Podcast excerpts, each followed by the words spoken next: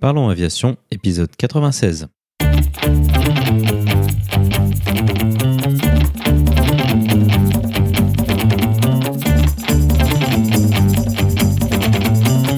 Parlons Aviation, le podcast qui parle de tout ce qui vole. Je m'appelle Antoine et aujourd'hui nous parlons du Douglas DC-3 en Alaska avec Kathleen. Nous proposerons également la vidéo de la semaine. Dans sa rubrique Actualité, Pierre nous propose son analyse des prévisions de croissance du trafic aérien. Bienvenue à bord, j'espère que vous êtes confortablement installés. Parlons Aviation épisode 96 et prêt au départ.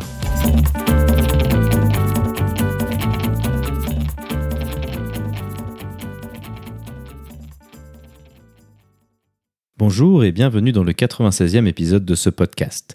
Cette semaine, nous allons parler d'un sujet dont nous avons déjà un peu parlé, le Douglas DC-3. En effet, lors de l'épisode 38, Alexandra était venue nous parler de l'association France DC-3 et de l'avion qu'ils maintiennent en état de vol et font voler. Cette fois-ci, c'est à nouveau une aviatrice qui va nous parler de cet avion légendaire. Notre invitée de la semaine est Kathleen. Kathleen est une passionnée d'aviation qui a débuté son parcours en aéroclub sur des avions tels que le Piper J3 Cub. Elle a ensuite réussi les sélections pour devenir pilote d'hélicoptère dans l'aviation légère de de terre, mieux connue sous le nom d'ALAT. Elle nous décrira son parcours dans l'armée avec de nombreuses péripéties jusqu'à son retour dans le civil. Ensuite, elle nous expliquera son expatriation aux États-Unis. Cela nous permettra d'évoquer les problématiques de paperasse avec notamment les questions du visa, mais également sa formation là-bas. Kathleen nous racontera ensuite comment elle a été amenée à déménager en Alaska et à trouver un emploi en tant que copilote sur DC-3. Elle nous détaillera les missions qu'elle effectue avec et les particularités de son opération. Pour conclure, elle proposera quelques conseils à ceux qui sont intéressés pour aller voler aux États-Unis. Pierre est de retour avec sa rubrique Actualité. Il nous livrera son analyse des différentes projections de croissance du trafic aérien suite à la crise du Covid. Comme d'habitude, vous trouverez plus d'informations sur les sujets évoqués pendant l'épisode dans la description. Vous la retrouverez à l'adresse parlonsaviation.com/96.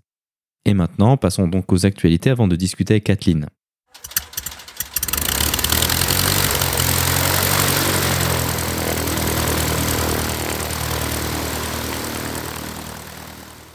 Bien le bonjour à tous, j'espère que vous allez bien, c'est Pierre d'Informaero. Je vous souhaite la bienvenue sur cette nouvelle rubrique actu dans laquelle nous allons aujourd'hui discuter des prévisions économiques de l'industrie aéronautique civile. Je sais, le titre n'est pas très aguicheur, mais pourtant c'est un sujet important qui est au cœur des journaux spécialisés en ce moment.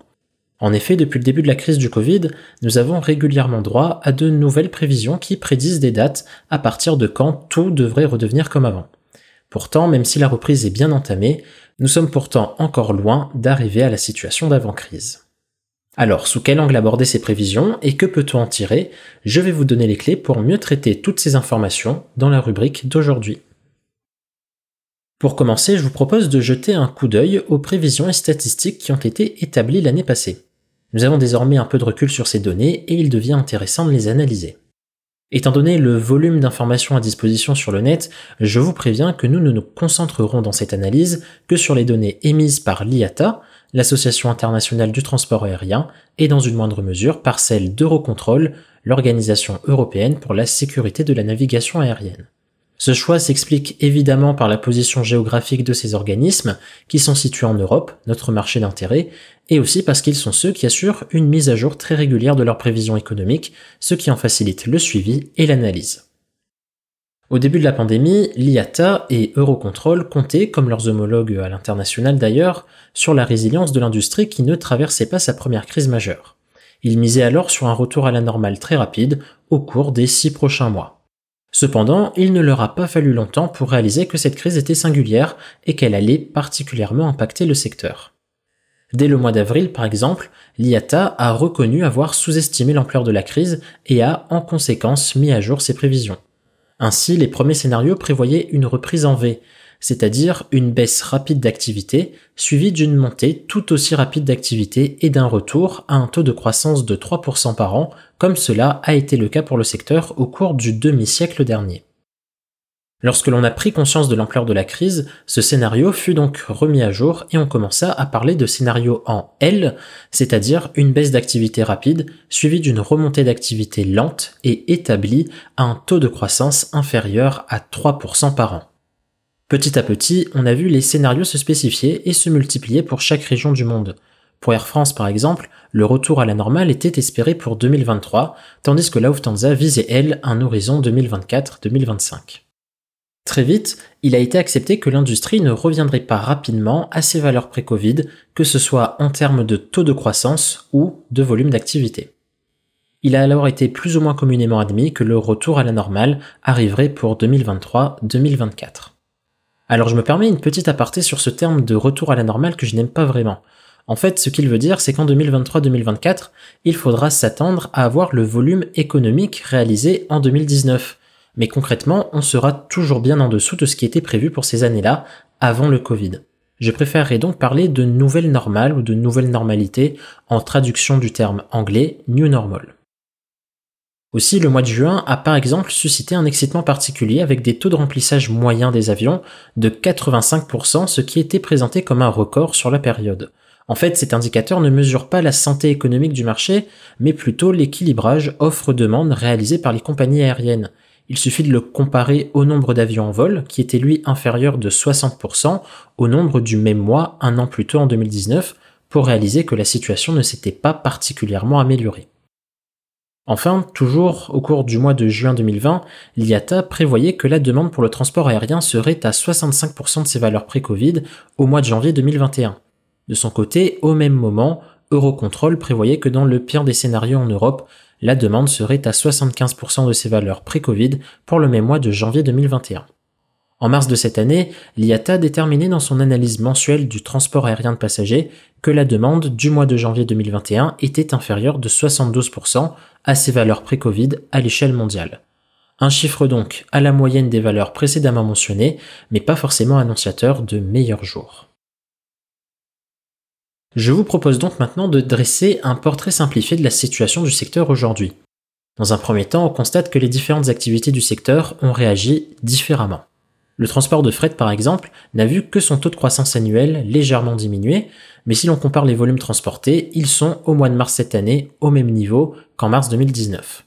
En termes de capacité disponible, celles-ci sont un peu inférieures à leur valeur de 2019. Cependant, cette année-là, on anticipait aussi une croissance plus forte du marché.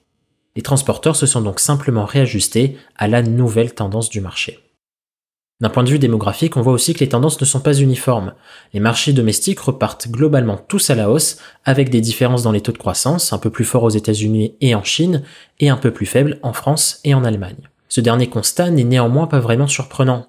L'étendue de la Chine et des États-Unis fait que l'avion est un moyen de transport plus essentiel et plus pertinent pour connecter les villes et les mégalopoles de ces pays. De plus, les réseaux ferroviaires et routiers, exception faite pour la Chine, y sont peu développés. Ce regain outre-Europe s'explique aussi par la politique plus introvertie de ces pays dans lesquels il reste très difficile d'entrer. A contrario, ici en Europe, l'espace Schengen favorise la propagation du virus, ce qui n'incite pas autant les gens à voyager. Dans l'ensemble, les marchés domestiques sont en bonne posture. Mondialement, les volumes sont à peu près à 80% de leur valeur pré-Covid. Attention tout de même, puisque les taux de remplissage des avions restent à 60%. Les avions volent donc à moitié plein, mais quand bien même, on se satisferait plus d'un taux aux alentours des 80%. Sur les marchés internationaux par contre, la reprise fait face à beaucoup plus de résistance puisqu'en mai 2021, les volumes sont toujours à 90% inférieurs à ceux du même mois en 2019. En cause, des restrictions sanitaires à l'entrée des pays toujours très strictes et de nombreuses frontières qui sont encore fermées. À titre d'exemple, les États-Unis n'ont ouvert leurs frontières avec le Canada que depuis le début du mois de juillet, après plus d'une année de fermeture quasi ininterrompue. Même si en effet les vols reprennent à l'international, les compagnies aériennes sont surtout dans l'anticipation. Sur ces lignes long courrier, les avions ne sont remplis qu'à 50%, et en termes de capacité, c'est-à-dire grosso modo en nombre de sièges disponibles, on est à moins 75% des valeurs pré-crise. En d'autres termes, les compagnies n'offrent que peu de sièges et donc peu d'avions pour les voyages internationaux, et les avions qui volent sur ces routes sont donc à moitié vides. Pour ce qui est à venir, l'IATA anticipe un retour à la normale très soudain. Concernant les marchés domestiques, je pense que grâce à la vaccination, nous allons continuer sur une tendance haussière plutôt convenable, avec des ralentissements et des accélérations en fonction de la gestion des nouveaux variants du Covid. En revanche, les marchés internationaux resteront très dynamiques, dépendant fortement des restrictions et contrôles sanitaires aux frontières. On s'attendra par contre à des variations plus importantes, ce qui explique pourquoi les compagnies gardent une marge capacitaire de plus de 20% par rapport à la demande sur ce marché. Alors, au final, que peut-on tirer de ces prévisions et statistiques? Selon moi, l'idée générale est de toujours les prendre avec beaucoup de recul et d'y appliquer le principe économique suivant. Les tendances haussières rencontrent toujours plus de résistance que les tendances baissières. Autrement dit, les événements de décroissance sont toujours plus violents et plus soudains que les événements de croissance. Alors ce qui est presque certain, c'est que la reprise ne se fait et ne se fera pas avec la même intensité que la crise. Par rapport à avant, je pense surtout qu'il y a de nouveaux inputs à considérer dans l'analyse de l'industrie aéronautique. Déjà, il faut différencier les marchés domestiques des marchés internationaux. Sur les marchés domestiques, le niveau de demande est grandement influencé par les taux d'incidence régionaux et la vitesse de propagation des nouveaux variants. Les marchés internationaux, eux, dépendent plus de la dureté des contrôles sanitaires aux frontières et je pense, dans un futur proche, aussi des restrictions sanitaires sur place. Après, une prévision économique doit être abordée de la même façon qu'une prévision météorologique. Plus on avance dans le temps, plus on perd en précision. Il est donc quasiment impossible de prédire avec certitude un comportement ou une tendance dans le long terme. L'année passée encore, on prévoyait qu'à l'arrivée d'un vaccin, les contraintes sanitaires pour les voyages en avion seraient allégées. Or, aujourd'hui, nous voyons que ce n'est pas vraiment le cas. À l'international, au moins un test PCR sur un vol aller-retour est obligatoire. On n'accepte pas non plus les mêmes conditions de vaccination dans les mêmes pays. Le manque de coordination à l'international et aussi au niveau national décourage grandement les passagers. Une fois que ces problématiques-là seront résolues, d'autres les remplaceront et impacteront plus ou moins la demande, et ainsi de suite. Enfin, j'attire votre attention sur toutes les études de statistiques. Lorsque des indicateurs vous sont présentés, cherchez toujours leur définition et leurs éléments contributifs. Par exemple, le taux de chômage. Depuis le début de l'année, il diminue, pourtant ça ne veut pas dire que la situation économique s'améliore. Sa baisse est due à la façon dont le taux est défini, entre autres, pour être considéré au chômage, il faut apporter une preuve d'avoir cherché de l'emploi au cours du dernier mois. Beaucoup de personnes ont tout au long de la crise arrêté leur recherche d'emploi par désespoir et n'entrent du coup plus dans la définition de chômeur, ce qui fait intrinsèquement diminuer cet indicateur. Pourtant, le nombre de personnes sans emploi n'a lui pas diminué. Sur la question des relations de cause à effet, soyez également très vigilant lorsque l'on vous présente deux courbes qui évoluent de façon parallèle. Prenez chaque mesure individuellement et demandez-vous quelles sont les causes de l'une, quelles sont les causes de l'autre et quel impact a chacune de ces causes sur la mesure en question. Le PIB et la demande pour le trafic aérien n'ont par exemple pas grand-chose à voir, ce qui ne veut pas dire que leur comparaison n'est pas pertinente, mais il conviendrait plus de mettre en perspective le niveau de la demande au taux d'épargne par exemple. En bref, nous sommes dans une nouvelle normale, il y a de nouveaux facteurs à prendre en compte et donc l'industrie se comporte un peu différemment. Pour ceux qui suivent ces prévisions dans le cadre d'un projet personnel ou professionnel, la solution pour moi consiste à anticiper le pire scénario et à s'y préparer en conséquence. Plus les conjonctures économiques sont compliquées, moins vous pouvez vous permettre d'être exigeant avec le marché. C'est donc la fin de cette rubrique actu. J'espère qu'elle vous a plu et qu'elle vous aidera à porter un nouveau regard sur les prévisions économiques aéronautiques. Je me doute qu'il y a un gros volume de données à absorber, alors je ne peux que vous rediriger vers le site internet de l'IATA qui est très bien construit et qui vous permettra d'analyser plus en détail la situation du secteur et ses perspectives d'avenir. En attendant, je vous remercie pour votre écoute, je remercie Antoine de m'accueillir sur son superbe podcast et je vous dis à la prochaine.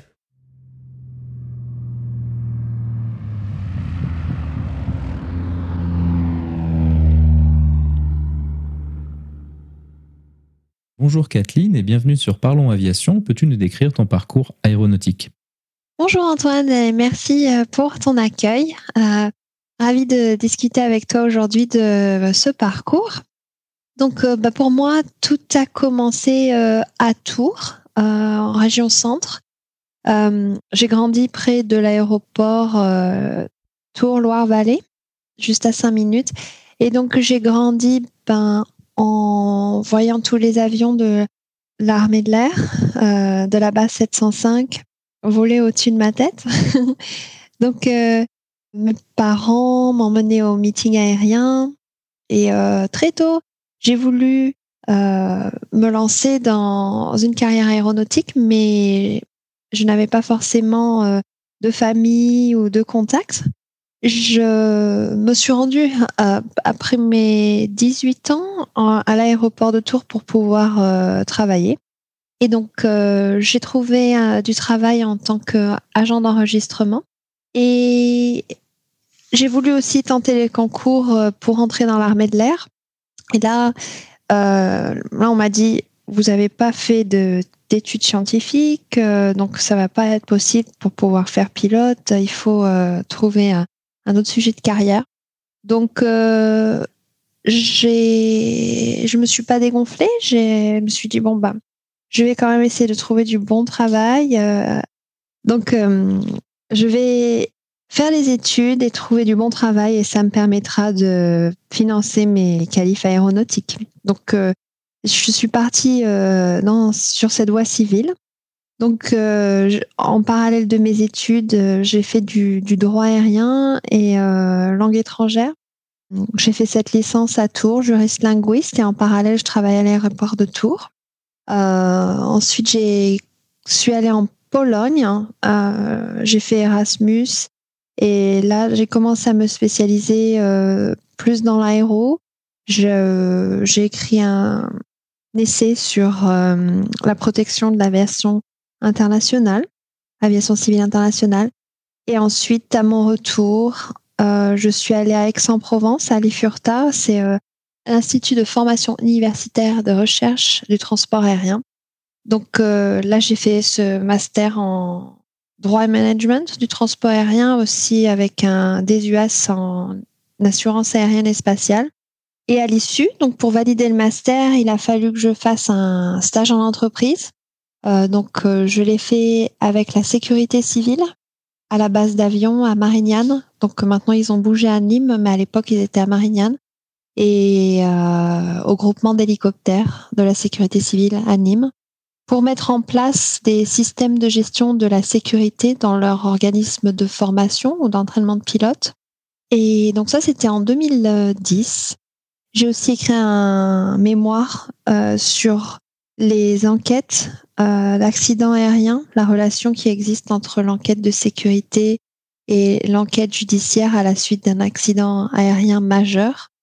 Donc voilà, je ne vais pas entrer dans les détails. C'est vrai qu'on a toujours tendance à entrer tout le match dans les détails. Voilà, donc en fait, euh, en faisant ce stage en entreprise, j'ai rencontré énormément d'anciens pilotes euh, des armes et surtout de la LAT. J'ai fait mes premiers vols en hélico et j'étais déjà euh, pilote d'avion. J'avais fait ma licence de pilote privé avion en Irlande en 2000, euh, entre 2008 et 2009. Et donc, petite expérience de pilote privé, euh, magnifique. mais c'est vrai qu'en volant sur hélico, ça a été une révélation. Je me rappelle le premier vol qu'on a fait, c'était un vol de sous jumelle de vision nocturne et les sensations, le premier vol, c'était vraiment. Euh, je, je, me suis dit, mais c'est dix mille fois mieux que l'avion, en fait. Il faut que je fasse ça.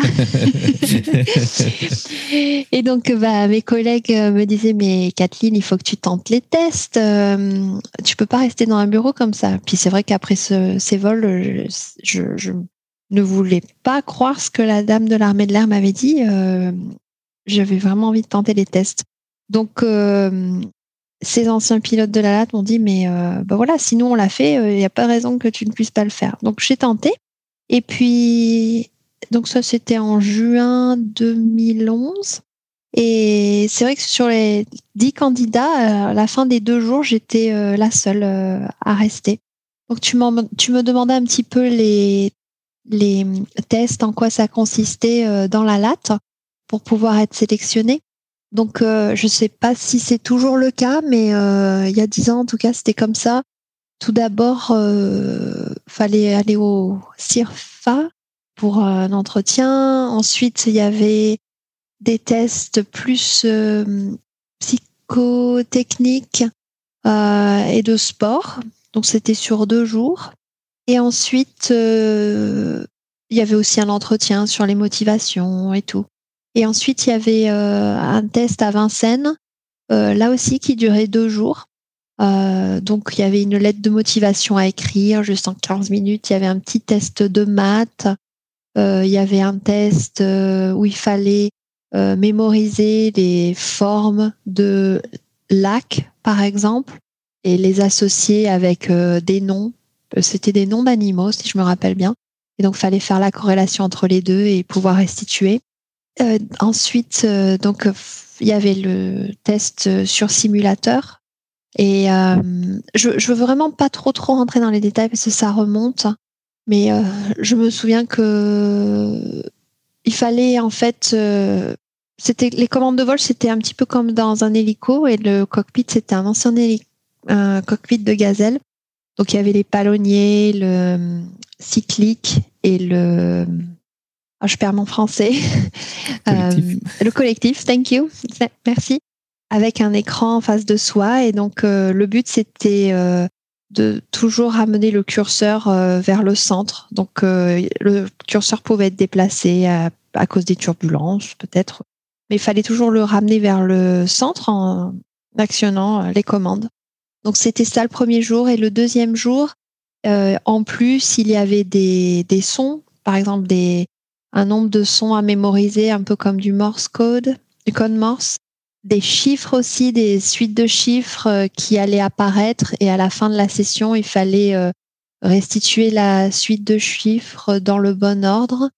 Donc ces sons qu'on entendait, par exemple, euh, ça pouvait être bip, bip, bip, et euh, il fallait, si c'était par exemple euh, un son, il fallait actionner le mic sur le cyclique, ou alors si c'était trois sons, fallait actionner le son pouce sur le collectif, quelque chose comme ça.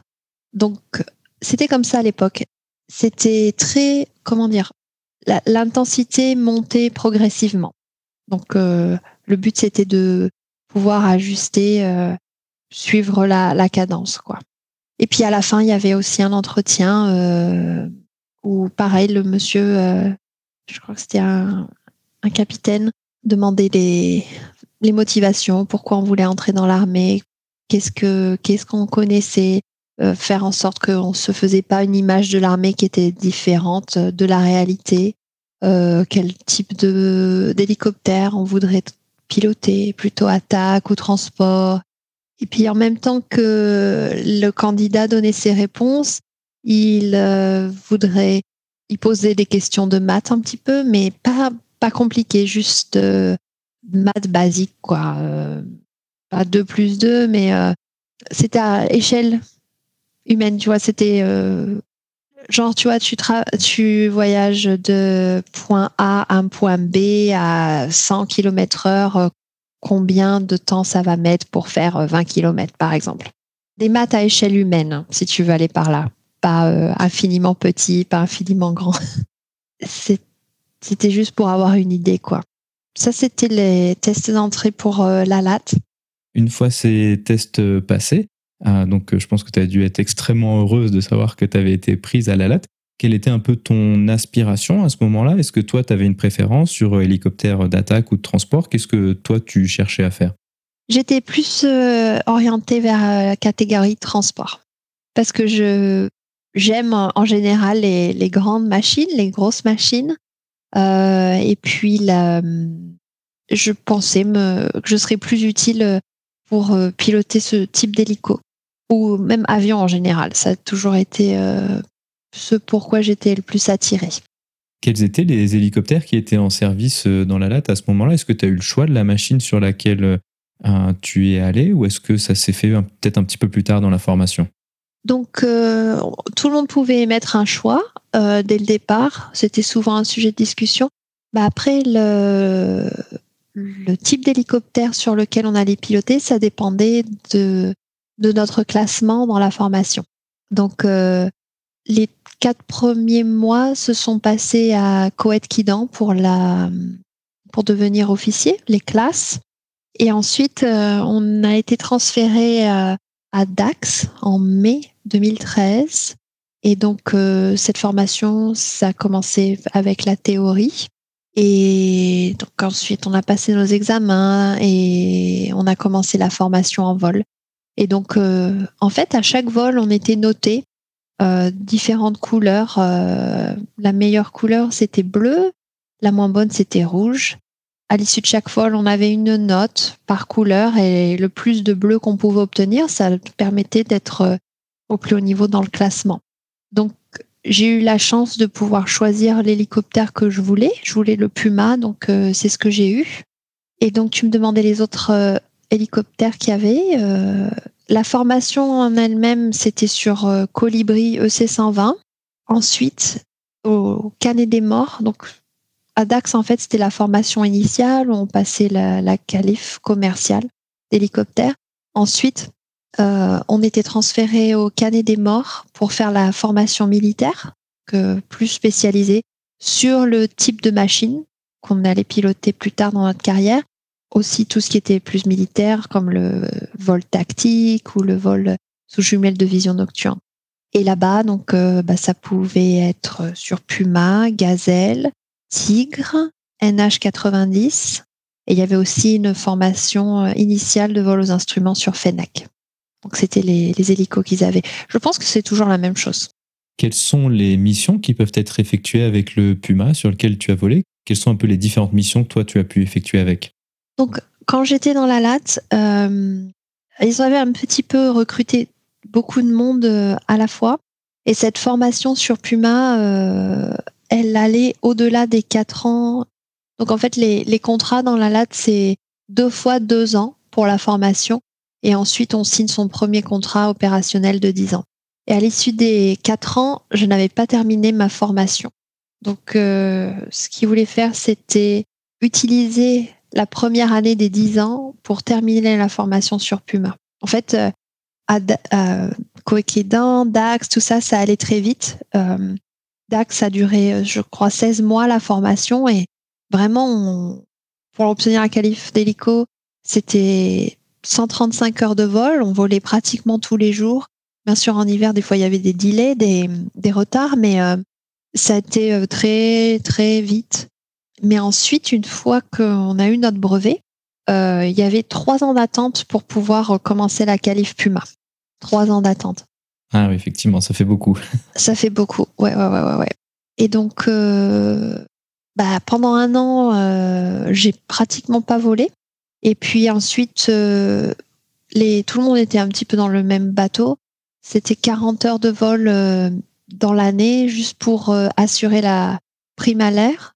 Sur ces 40 heures de vol, il y en avait que 10 vraiment qui étaient aux commandes. Les 30 heures de vol euh, suivantes, c'était euh, soit en place arrière ou c'était même pas en hélico, c'était en planeur comme tu disais que tu avais fait. Donc c'était pas euh, génial génial pour euh, maintenir ses compétences. Donc à l'issue des, des trois ans, je n'avais toujours pas commencé la qualif Puma. J'avais fait un petit peu de Fennec, euh, mais pas plus quoi. Au bout des quatre ans, j'ai eu le choix soit de signer pour ces dix ans et, et utiliser cette année-là pour euh, terminer la formation ou bien retourner dans le civil. Et donc c'est ce que j'ai choisi de faire. J'imagine c'était un petit peu une déception euh, après avoir été sélectionné et puis avoir fait la formation euh, dans l'armée de pas finir dans le militaire.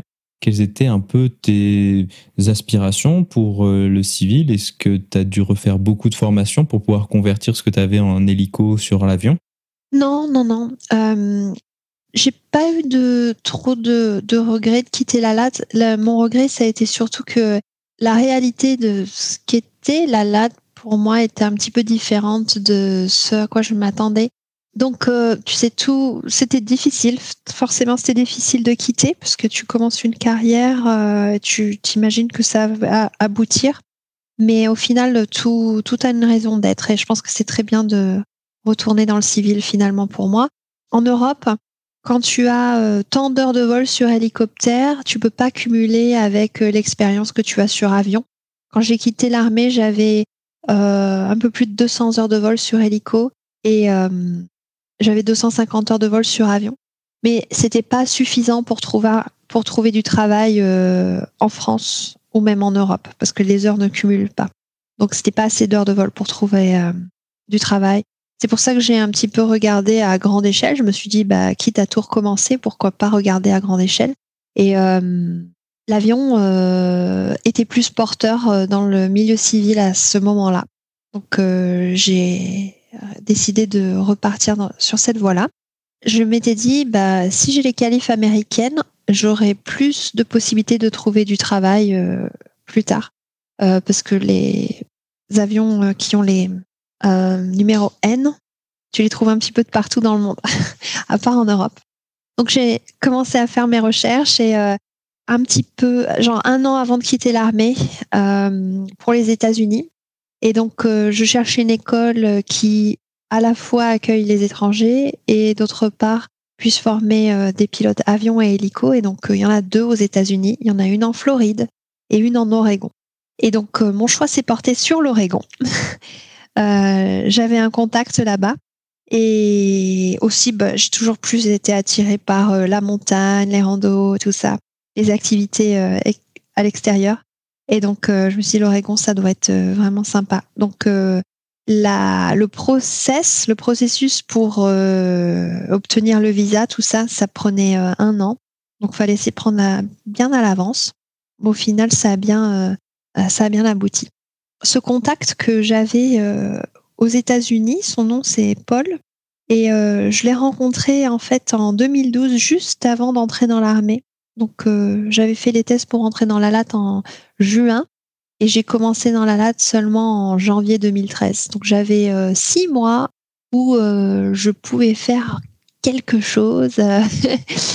et donc je me, je me suis engagée dans une association qui s'appelait Erscapade DC3 où le but c'était de restaurer un DC3 et de ensuite l'idée c'était de convoyer ce DC3 euh, jusqu'en Nouvelle-Zélande pour recréer en fait euh, un voyage pionnier d'une aviatrice néo-zélandaise Jean Batten.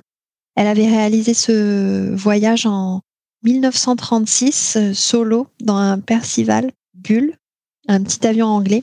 Elle était la première en fait à réaliser cette route. Et euh, le propriétaire de ce DC3, Marc Orumland, je l'avais rencontré euh, un meeting aérien euh, de la Ferté-Alais. J'allais depuis petite, j'allais au meeting aérien de la Ferté-Alais avec mes parents. C'est aussi comme ça que c'est venu la, cette passion pour l'aviation. J'ai rencontré ce monsieur en week-end de la Pentecôte en 2012. il avait un stand très intéressant qui m'avait beaucoup parlé. Et je l'ai en fait aidé à réaliser ce projet euh, en faisant un travail de communication, on est dans la restauration, tout ça. Et donc, euh, avec Paul et son équipe Aérométal, on a euh, restauré l'avion et on a effectué le voyage entre octobre et novembre 2012. Donc, entre Pontoise, sur Paris, région parisienne, jusqu'en Nouvelle-Zélande. Donc, c'est là que j'ai développé en fait cette grande passion pour le DC3. Et une de mes motivations pour aller aux États-Unis, c'était euh, aussi le DC3. Je m'étais dit, mais euh, enfin, euh, cette possibilité de piloter mon avion préféré, mon avion de rêve, ce rêve pourrait certainement plus se réaliser aux États-Unis, là où il y en a encore le plus qui volent aujourd'hui. Donc c'est aussi pour ça que j'ai orienté mon choix vers les États-Unis. Et quand j'ai vu qu'il y avait une école en Oregon, là où Paul était, je me suis dit, ben, c'est parfait. Un des problèmes souvent des expatriations euh, comme ça, comme tu mentionnes, il y a beaucoup d'attrait euh, d'aller aux États-Unis. Mais pour un Européen, c'est toute la partie euh, visa, carte verte et éventuellement citoyenneté. Comment est-ce que toi, tu as vu venir cela et quelle a été un peu ta solution pour passer outre tout ça et puis réussir à travailler là-bas surtout? Donc bah, beaucoup de patience, pas être effrayé par toute la documentation que les Américains demandent. Ils demandent vraiment un background. En fait, tout ça, c'est dû avec les attentats en 2001. Ils font vraiment euh, des recherches approfondies sur euh, ce qu'on a fait avant. Il faut pas être effrayé par tout ce qu'ils demandent. C'est demande toutes les places, toutes les, tous les endroits où on a vécu, où on a travaillé. Il faut pas qu'il y ait de d'interruption en fait. Il faut que tout soit fasse du sens il pose des questions très euh, genre est-ce qu'on a commis un génocide, un crime, ceci, cela. Donc il faut vraiment pas être effrayé. Euh, vraiment, euh, je vous promets, hein, le, dossier pour le visa, ça, ça, ressemble à un petit livre. Et au final, quand je suis allée à l'ambassade à Paris pour obtenir le visa, j'avais un entretien. Je pensais que ça allait être horrible cet entretien, mais en fait, ça a duré peut-être 5-10 minutes. Euh, le monsieur, il voulait juste savoir euh, ce que j'allais faire aux États-Unis, l'école où j'allais aller. Euh. et vraiment, si on n'a rien à cacher, c'est très très simple. Hein. Il n'y avait pas de, il avait pas de souci. Donc c'est c'est un petit peu comme ça aux États-Unis. Ils veulent vous intimider un petit peu, mais c'est les gens se comportent bien finalement. Donc voilà, pas être effrayé par rapport à ça. je suis toujours actuellement sous visa. Donc ce visa, c'est un visa F1 qui permet. J'avais le choix entre M1 et F1. Visa M1, ça permet seulement de faire une formation aux États-Unis, tandis que le visa F1, à l'issue de la formation et même pendant la formation, à partir du moment où on trouve du travail dans l'école, on peut travailler. Donc euh, si euh, quelqu'un choisit de partir aux États-Unis, c'est vraiment ce que je leur recommande de faire, choisir un visa F1 en même temps qu'ils sont formés, ils peuvent également travailler dans l'école. Donc, il faut que ça ait un lien, dans ce cas-là, avec euh, l'aéronautique. Ils peuvent pas, euh, par exemple, travailler dans un bar ou dans un restaurant. Il faut que ce soit sur le lieu de, formation. Et euh, à l'issue de la formation, on peut renouveler pour deux ans supplémentaires. La première année, ce sera sur CPT, Curriculum Practical Training donc pour être instructeur, monter ses heures, etc. Et après, à l'issue de ça, on peut renouveler une nouvelle fois pour un an avec un OPT, Optional Practical Training. Et là, ce, ce, renouvellement, c'est issu par le gouvernement. Et euh, on peut, ça nous permet de travailler en tant que pilote dans la voie dans laquelle on s'est spécialisé pendant sa formation, donc pilote c'est pas obligé en tant qu'instructeur euh, de pilotage, ça peut être dans une compagnie aérienne euh, ou dans une compagnie charter. Donc là, c'est, j'en suis là en ce moment. Je suis euh, en train de, faire ma quatrième année. Une des difficultés qui est, qui est propre aux États-Unis, en plus de toutes ces histoires d'immigration, c'est cette règle qui n'existe à ma connaissance nulle part ailleurs, en tout cas certainement pas en Europe, c'est euh, la règle des 1500 heures, ils appellent ça. Donc c'est quelque chose qui a été implémenté euh, à début des années 2010, donc 2012, 13, quelque part par là, qui disait que pour travailler pour une compagnie aérienne régulière, il fallait 1500 heures de vol. Alors ça pouvait être des heures de, de Cessna 150, hein, ça posait pas de problème. Est-ce que toi, tu as été confronté à ce problème-là ou est-ce que tu as réussi à trouver une autre solution parce que ça ne concerne pas toutes les compagnies aériennes? Ça concerne euh, tout, tout le monde. Ça concerne tout le monde. C'est en fait cette règle de 1500 heures, c'est dû à des accidents qui ont lieu euh, bah, entre 2000 et 2010 où les pilotes étaient euh, fatigués des conditions de travail et euh, où parfois dans le cockpit il y avait soit un commandant de bord et un first officer qui n'avaient pas suffisamment d'heures de vol cumulées ensemble. C'est surtout dû, à un accident Colgan Air, tu pourras regarder. Euh, c'est suite à cet accident-là où ils ont décidé que maintenant il fallait que chaque pilote monte 1500 heures de vol avant de pouvoir euh, devenir euh, pilote de ligne. Donc j'étais aussi confrontée à ce problème-là, mais honnêtement je ne vois pas ça comme un problème parce que au cours de ces 1500 heures de vol qu'on est obligé de faire, eh ben on peut se retrouver confronté à des situations où on apprend où on gagne de l'expérience.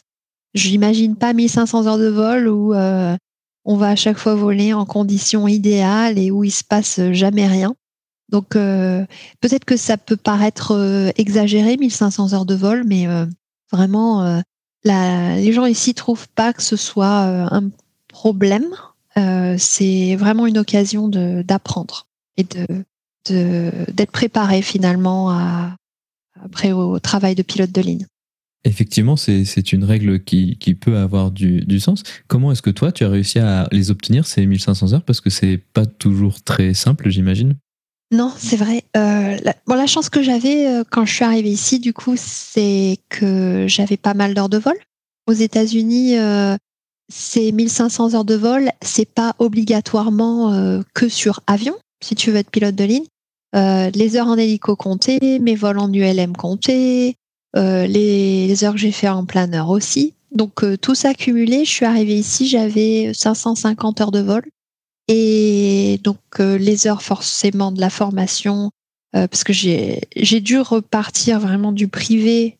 J'ai fait privé, instrument, commercial, multi, bimoteur, et ensuite instructeur monomoteur, instructeur bimoteur et instructeur vol instruments. Donc toutes ces heures-là, finalement, ont compté. Ensuite, j'ai fait pas mal d'heures de vol en tant qu'instructeur. J'en ai euh, plus de 700 maintenant.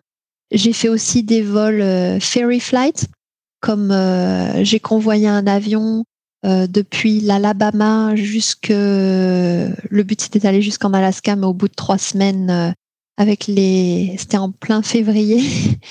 j'ai été arrêtée à Watson Lake au Canada, donc plus de trois quarts quand même de ce vol réalisé. Donc ça m'a permis de monter pas mal d'heures comme ça. C'était un, petit euh, Piper euh, Cherokee 140 qui ne vole pas vite. Donc ça m'a aidé à monter des heures. Et puis ensuite, euh, bah, le travail sur DC3. Là, c'est pareil, j'ai pu monter pas mal d'heures de vol pour travailler sur part, 140, part 135. Donc charter, cargo, on n'est pas obligé d'avoir 6500 heures de vol. Exactement, ça c'est euh, la partie euh, intéressante pour faire euh, ce qu'on appelle classiquement de l'aviation d'affaires, mais évidemment il y a aussi autre chose, tout ce qui est non planifié, disons, donc ce, ce par 135. Il n'y a pas besoin de ces 1500 heures. Est-ce que c'est relativement facile de trouver du travail quand on n'a pas ces 1500 heures, même si elles s'appliquent pas vraiment dans ce cas-là, ou est-ce qu'il y a quand même pas mal de monde qui cherche ce genre de, de petit boulot vraiment génial, surtout sur DC3 bah, je vais pas dire que piloter le DC3 ça a été euh, quelque chose de facile parce que forcément il y a beaucoup de monde qui est intéressé, mais pouvoir trouver du travail dans les petites compagnies charter comme ça et surtout en Alaska, il y a vraiment pas de souci. C'est il y a beaucoup de turnover parce que les gens volent beaucoup. Donc ensuite, une fois qu'ils ont leurs heures, eh ben, ils partent en compagnie aérienne. Mais avec 250 euh, heures, 300 heures de vol, c'est possible de trouver du travail sur ces petites compagnies-là. Mon, mon idée, ce serait pas tout de suite de partir euh, sur euh, compagnie charter comme ça, le, pouvoir monter ses, ses, heures de vol un petit peu en tant qu'instructeur. Je trouve que ça donne une première approche du travail. Donc c'est bien de faire ses armes, je pense. Euh, comme ça, initialement. Et, ensuite partir euh, en compagnie quand on a environ 500 heures de vol, euh, un peu plus d'heures sous la ceinture. C'est mieux. Donc tu as dit que tu as été volé en Alaska, alors ça c'est un, endroit qui peut faire rêver pas mal de monde, surtout dans le domaine de l'aviation. Est-ce que l'Alaska c'était un choix ou est-ce que finalement tu as plus choisi la machine que, que l'endroit? Ça a été l'endroit d'abord en fait comme tu dis, l'Alaska, ça fait rêver. Je me souviens quand j'étais encore en France, je regardais ces émissions, euh, pilote de l'extrême, tout ça, et ça, ça me faisait rêver. Et jamais à l'époque, je pensais euh, gérer là-bas, travailler. Mais de fil en aiguille, c'est vrai que d'aller euh, en Oregon, finalement, l'Alaska, c'était pas loin. Un jour, j'y suis allée juste pour un week-end et je me suis dit, mais c'est vraiment magnifique ici. J'ai envie de revenir ici. Et bah, après trois ans en Oregon, puis avoir travaillé un petit peu en tant qu'instructeur en Oregon, je me suis dit, euh, ce qui m'a, ce qui m'a fait euh, passer le pas aussi, c'était le la météo en Oregon l'hiver. Deux mois, trois mois, quatre mois des fois sans voler parce que la météo est exécrable. Donc au bout de mon troisième hiver, euh, je me suis dit bon allez ça suffit, là il faut que je bouge. De toute façon, j'ai envie de bouger, euh, de voir autre chose, euh, profiter de ces quatre ans que j'ai euh, pour réaliser un maximum de choses. Donc j'ai commencé à postuler un petit peu partout, vraiment partout aux États-Unis. Et au final, c'est que en Alaska que les gens m'ont répondu, ils m'ont téléphoné, ils m'ont dit est-ce que tu veux venir? On propose ci, cela, blablabla. Donc je, je me suis dit punaise, février en Alaska. Effectivement, quand on pense à l'Alaska, on pense peut-être pas à, la météo. Alors c'est vrai que c'est difficile d'imaginer un climat moins bon que l'Alaska, mais finalement, ce qui est aussi vrai, c'est qu'on connaît pas vraiment précisément quel temps il fait là-bas, en fait. Ben finalement, la météo n'est pas si mal. C'est vrai que en hiver, il va faire très froid. C'est dans les moins 30 euh, degrés euh, Celsius. Mais en même temps, l'hiver est très très sec. Donc c'est pas euh, comme là où j'ai grandi à Tours, où il fait juste 5 degrés et l'air, c'est tellement humide que ça nous transperce les os. Vraiment, le ressenti, je vous promets, est le même. moins de 30, oui, oui, c'est froid, mais en même temps, l'air est tellement sec que ça va. Et l'air est pur. c'est très contrasté. Il y a des fois où il va y avoir énormément de vent, tempête de neige, etc. Donc là, forcément, la, décision go no go est très simple à faire. Mais après, pour aller voler. Mais après, il y a d'autres jours où le, le temps est vraiment sublime, euh, l'air est pur, le ciel est bleu, il n'y a pas de vent. c'est magnifique quand on veut euh, enseigner à des élèves. Donc non, la, météo euh, n'est pas si mal que ça en Alaska. ce qui peut refroidir les gens, c'est le cas de le dire. L'hiver aussi, c'est le, les heures de clarté il va commencer à faire jour à 10 heures du matin et le ciel euh, va commencer à s'assombrir au niveau de 3 heures de l'après-midi. Donc il n'y a pas énormément de luminosité. Euh, mais après, le, voilà, revers de la médaille, c'est que l'été, euh, les journées n'en finissent pas. Donc là, on se gave en heure de vol. Super. Donc toi, tu venais de l'instruction en vol. Comment est-ce que s'est déroulée la formation sur DC3 euh, est-ce qu'il y a des simulateurs pour apprendre à piloter cet avion? Quelles sont un peu les, différences auxquelles euh, tu, les choses auxquelles tu t'attendais pas? Pas de simulateur non, sur DC3, j'en ai pas vu encore. Quand j'étais à Dax, euh, en parallèle de la formation pilote hélico, je passais énormément de temps à l'aéroclub de Dax, qui avait un Piper Cub J3. J'ai fait énormément de vols sur cet avion-là, plus d'une centaine. Et je pense que ça m'a aidé euh, plus tard à piloter le DC3. Honnêtement, euh, c'est plus facile de piloter un DC3 qu'un Piper Cup J3. c'est plus gros, c'est plus lourd, il y a plus d'inertie. Donc, euh, comment j'étais amenée à piloter le DC3 finalement? Bon ben, c'est vrai que depuis ce périple de 2012, j'ai développé cette passion pour cet avion. J'ai commencé à faire partie de la communauté DC3 qui n'est pas euh, si grande que ça. Mais voilà, via les réseaux sociaux, tout ça, j'ai commencé à rencontrer du monde. Donc quand j'étais en Oregon, je suis allée voir Aérométal, j'ai fait un petit peu de formation euh, sol là-bas pour apprendre les systèmes de l'avion. En juin 2019, je suis retournée en France pour les 75 ans du débarquement en Normandie. Là, c'est pareil j'ai développé le, mon réseau un petit peu comme ça. Aussi à Oshkosh, le meeting aérien aux États-Unis, pareil. Donc euh, développer le réseau comme ça. Euh, et puis Joey, en fait, le chef de Desert Air pour la compagnie pour laquelle je travaille, on était amis sur euh, Facebook depuis pas mal d'années. Et quand j'ai posté que j'allais en Alaska, il m'a contacté, il m'a dit bah il faudra que tu viennes nous voir. On en a deux, tout ça. On a deux DC3. Et donc, euh, c'est pas tombé dans l'oreille d'un sourd. Dès que je suis arrivée en Alaska et que j'ai acheté une voiture, la première chose que je suis allée faire, c'était les voir à, Anchorage. Et donc, c'est là que j'ai découvert leur opération. Les DC3 qu'ils opèrent, c'est vraiment pas les DC3 que j'avais l'habitude de voir. Euh, c'est vraiment des machines de travail. Euh, c'est pas les pièces de musée ou de meeting qu'on peut voir. Euh, ils les exploitent vraiment. C'est incroyable ce qu'ils font avec. Donc voilà, j'ai comme donc ils sont basés en Corée. J'ai ma forme, mon école était à Palmer, donc c'est environ euh, une heure de route dans le nord-est de Anchorage. Et en fait, ce qui s'est passé deux semaines après que je sois arrivée en Alaska, Covid est arrivé, l'école a fermé je me suis retrouvée à euh, avoir un appart, une voiture, à me demander mais comment je vais faire pour payer pour tout ça? L'école a fermé et puis au bout d'un moment, euh, ne répondez plus aux messages, euh, aux appels téléphoniques et tout. Je fais waouh.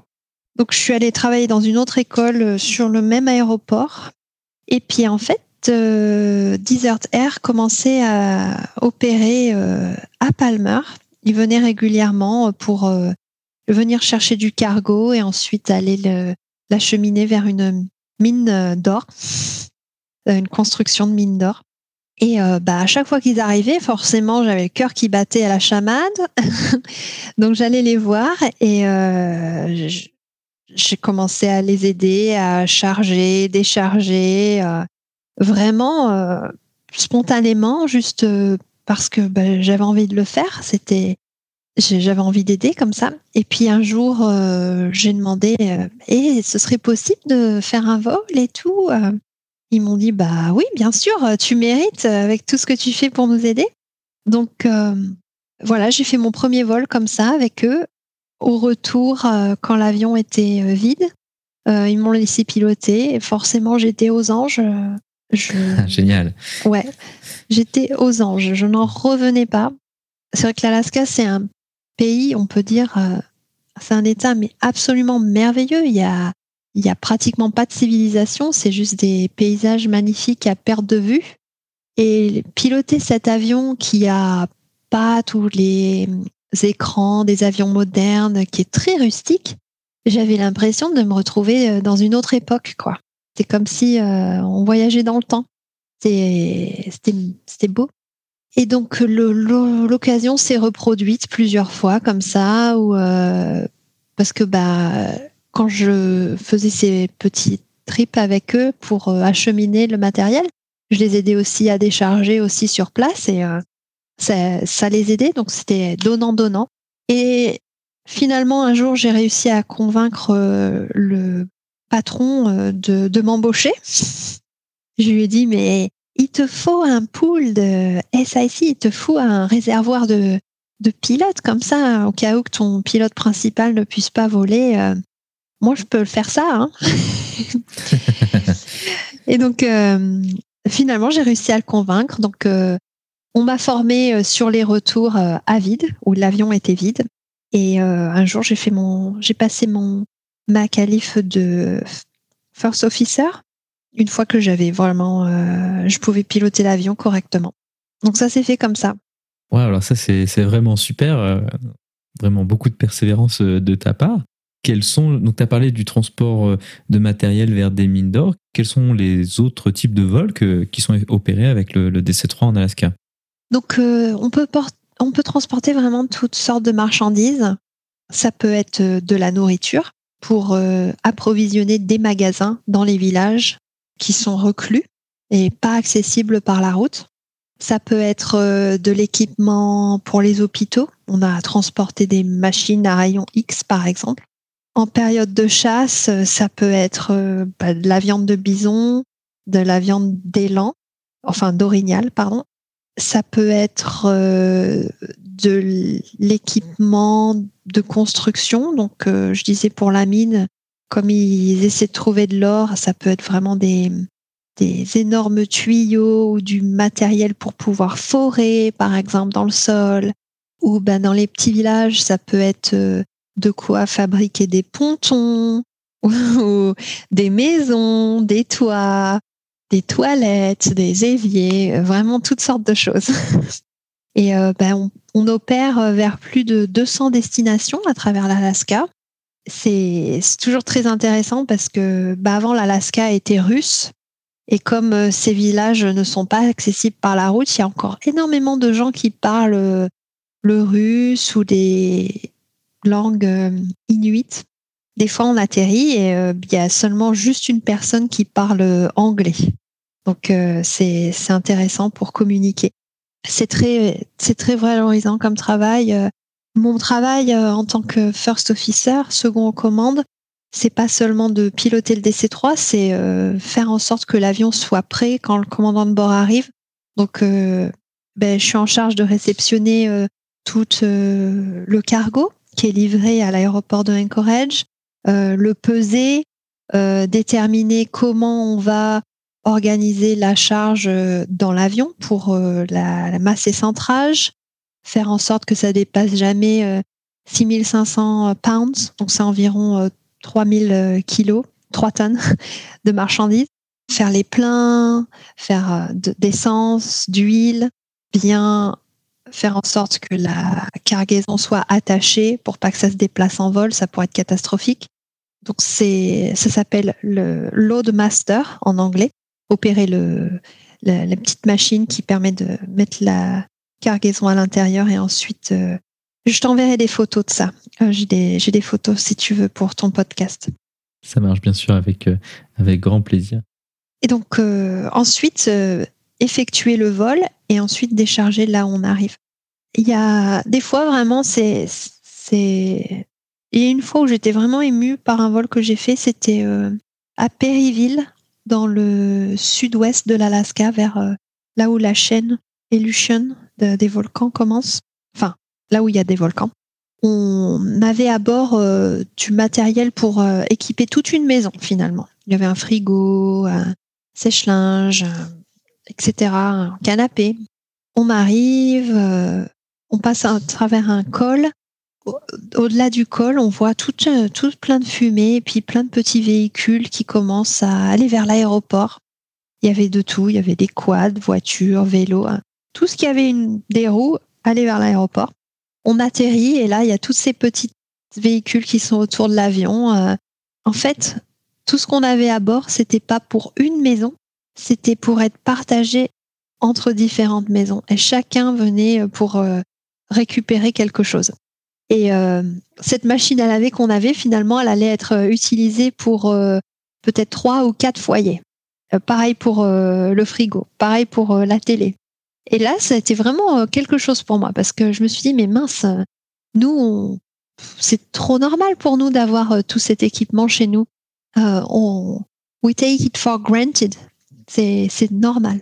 Mais pour ces personnes-là, non, on va rendre leur quotidien meilleur en leur apportant cela. Et ils, ont, et ils vont le partager en plus de tout ça. Vraiment de pouvoir mettre mes qualifs de pilote et puis ma passion pour le DC3 au service d'une mission comme ça, ça donne euh, énormément de sens à tout ce que je fais. Je suis comblée par ça.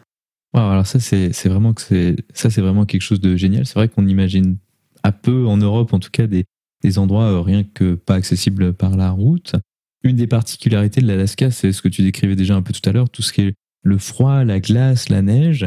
Opérer un avion dans des conditions comme ça en Europe, on connaît assez peu, surtout euh, sur la ligne comme ce que je fais, moi je connais pas du tout, je dois dire.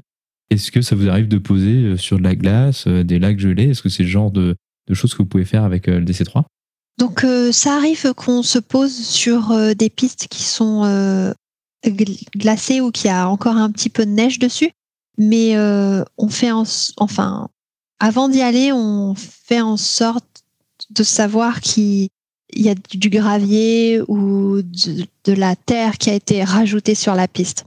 Ce qu'on voit dans les émissions finalement, comme les pilotes de l'extrême, en DC3, on évite de le faire à cause de la roulette de queue et des pistes qui sont assez courtes.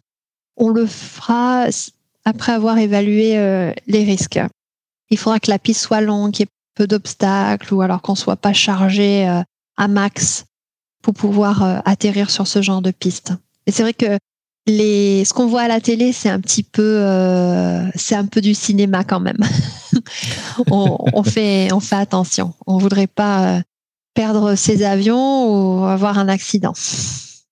Effectivement, bien sûr, c'est l'objectif euh, de, tout pilote finalement. On a parlé un peu de l'opération sur DC3. Parlons peut-être maintenant un peu des, gens qui volent avec toi. Qui sont tes collègues sur DC3 est-ce que c'est des gens plutôt jeunes comme toi qui essayent de monter leurs heures pour euh, évoluer vers autre chose? Ou est-ce que c'est des gens plus expérimentés qui euh, souhaitent faire du DC3 euh, toute leur vie? Alors, les gens qui travaillent à Desert Air, c'est pas du tout pour monter leurs heures qui travaillent là. Tout le monde finalement a ses heures, à part Atticus. lui, il a grandi en fait dans cette boîte. Son papa travaillait là déjà en tant que copilote, puis en tant que commandant de bord. Donc il a grandi dans cette boîte et c'est lui qui a la primeur euh, sur euh, tous les vols. Et ensuite, euh, quand il ne peut pas voler, donc c'est moi qui vole à sa place. Mais moi, j'ai déjà mes heures de vol, donc c'est vraiment par pure passion que je le fais. Et c'est le cas des autres pilotes dans cette compagnie. On a un commandant de bord qui est à la retraite, mais il a, il a fait sa carrière sur DC3 ou sur ce type de mission en Alaska. On a un autre commandant de bord, c'est pareil, c'est un ancien euh, pilote de ligne et il le fait vraiment euh, pour le plaisir. Les deux, trois autres euh, first officers qu'on a, c'est pareil, ils sont pilotes de ligne et donc c'est pendant leur temps libre finalement qu'ils viennent travailler à Desert c'est pas possible de travailler à plein temps à Desert Air. C'est il faut avoir un autre travail à côté, sinon c'est on peut pas en vivre. Hein. Donc euh, bah, moi je suis instructeur, les autres ils sont pilotes de ligne euh, ou à la retraite. Euh, donc c'est un deuxième travail finalement. Donc justement ça, ça nous fait une bonne passerelle pour parler de la suite de ta carrière. Quelles sont toi tes aspirations? Tu as dit que ton visa été resté à peu près un an. Qu'est-ce que tu souhaites faire après? Quels sont tes objectifs? Donc je voudrais travailler en compagnie. Jusqu'à maintenant, je j'étais plus attirée par le port de transport de passagers, mais après mon passage à Deserter, je pense que le cargo est plus fait pour moi. Et donc, euh, en fait, je vais pouvoir euh, rester aux États-Unis, Dieu merci, parce que ça me plaît vraiment ici. Donc là, je fais les papiers euh, pour l'immigration pour pouvoir rester, obtenir la carte verte. Je vais avoir certainement un ou deux mois d'interruption où je ne pourrai pas travailler, mais à l'issue, je compte travailler en compagnie aérienne. Je pense construire mon expérience euh, pilote de ligne euh, avec une compagnie régionale euh, qui s'appelle SkyWest. Donc je suis cadette, cadet pour SkyWest déjà. Et donc, je ne sais pas encore quel avion je piloterai pour eux. Ce sera soit l'Embraer 175 ou le CRJ. Ensuite, mon autre grand rêve, parce que je pensais pas réaliser mon rêve des C3 aussi jeune. Je suis pas si jeune que ça, mais je pensais que ce serait plutôt vers euh, mes 60 ans, quoi. Donc, euh, je suis contente quand même de l'avoir réalisé maintenant parce que qui sait quand j'aurai 60 s'il y aura encore des DC3. On ne sait pas s'il y aura encore d'Afgas. Donc, euh, c'est une petite blague. Qu'est-ce qui va tuer le DC3 Les pièces ou l'Afgas Effectivement, c'est une vraie question. ouais. Mais euh, mon autre grand rêve, ce serait de piloter le 747, le Boeing 747 et voyager à travers le monde euh, avec cet avion-là. Euh, faire ce que je fais avec le DC-3 à l'échelle de l'Alaska, avec un 747 autour du monde, ce serait magique de terminer ma carrière sur cet avion-là. C'est un autre avion classique. Donc, s'il pouvait durer encore une trentaine d'années, ce serait parfait. c'est peut-être pas si ambitieux que ça pour, pour du cargo. Finalement, en fret, on voit des avions qui sont un petit peu moins récents, bah, comme, le, comme le DC-3 notamment. Donc, pourquoi pas? En tout cas, je te le souhaite. Merci. Euh, quel conseil aurais-tu pour des gens qui seraient intéressés pour venir voler en Alaska et euh, ou sur DC-3 comme tu as pu le faire? Alors, euh, Alaska ou sur DC-3, d'une manière générale, on parle des États-Unis. Donc, euh, il faut, euh, à partir du moment où on veut travailler aux États-Unis, tout est possible. Euh, je suis sûre qu'à l'école, tu entendu parler du rêve américain. Ça peut paraître démodé comme concept, mais au final, non, ça marche toujours. Mon rêve, c'était de piloter le DC-3 et de venir aux États-Unis avec volonté, persévérance, pas peur de travailler, de mettre la main à la pâte. Ça s'est fait. Donc euh, aux États-Unis, à partir du moment où on en veut, tout est possible. Donc euh, si vous avez cette volonté euh, de réaliser de grandes choses, eh bien, il faut venir faire le pas et, ce sera possible. J'aurais pas eu cette opportunité-là en France, je pense.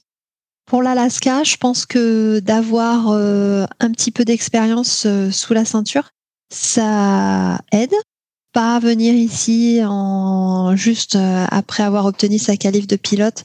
Les conditions de vol sont quand même un petit peu plus euh, pas extrêmes mais euh, difficiles. C'est il y a beaucoup de montagnes donc l'aérologie est différente.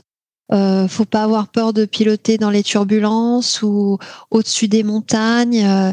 Bah, il y a des fois où on, la météo change très très rapidement. Donc il faut être prêt pour ça il arrive euh, des fois avec le DC3 où on se retrouve dans des euh, où on se retrouve dans la glace. Hein.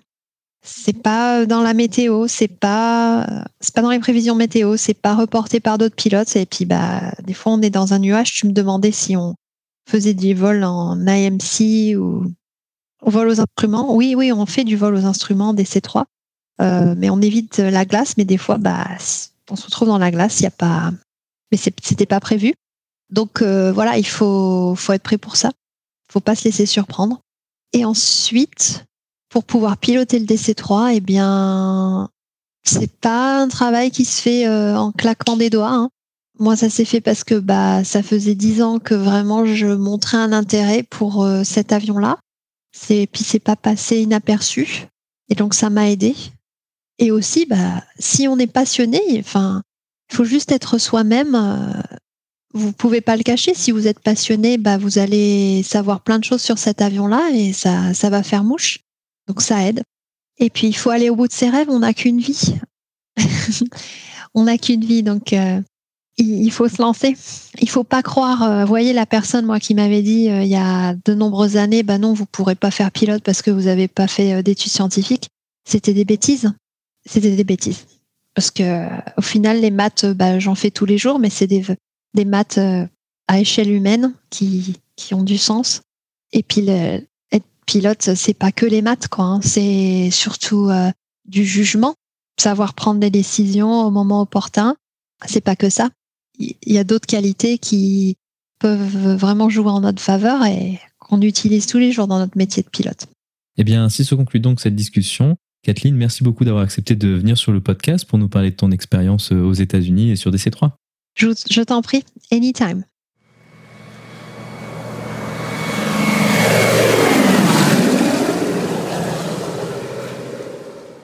La vidéo de la semaine est une vidéo de la chaîne YouTube de Kathleen. Elle y présente de nombreuses vidéos, dont une filmée à partir du cockpit du DC-3 de Desert Air. On y voit de nombreuses vues du cockpit de cet avion légendaire, mais aussi des paysages magnifiques de l'Alaska. Vous trouverez le lien vers la vidéo dans la description ou en allant sur le lien parlonsaviation.com slash vidéo 96 sans accent sur le E de vidéo.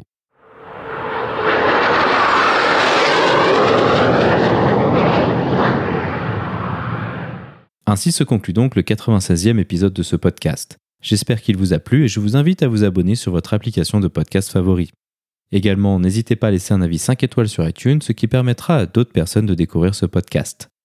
Je tiens à remercier Kathleen d'avoir accepté de venir nous parler de son expérience aux États-Unis et sur DC3. Je remercie également l'auditeur qui m'avait suggéré l'idée de cet épisode, mais dont hélas je ne retrouve pas le nom. Je tiens aussi à remercier Pierre pour sa rubrique Actualité. La description de cet épisode est disponible sur notre site web parlonsaviation.com/96. Si vous avez des questions, des remarques ou des suggestions, n'hésitez pas à nous contacter sur contact@parlonsaviation.com. Si vous voulez recevoir des notifications lors de la sortie des nouveaux épisodes, vous pouvez vous inscrire à la newsletter dans la barre latérale droite de notre site parlonsaviation.com. Vous pouvez également nous suivre sur Twitter sur @parlonsaviation et sur Facebook. En vous souhaitant des vols nombreux, je vous remercie d'avoir écouté ce 96e épisode de Parlons Aviation.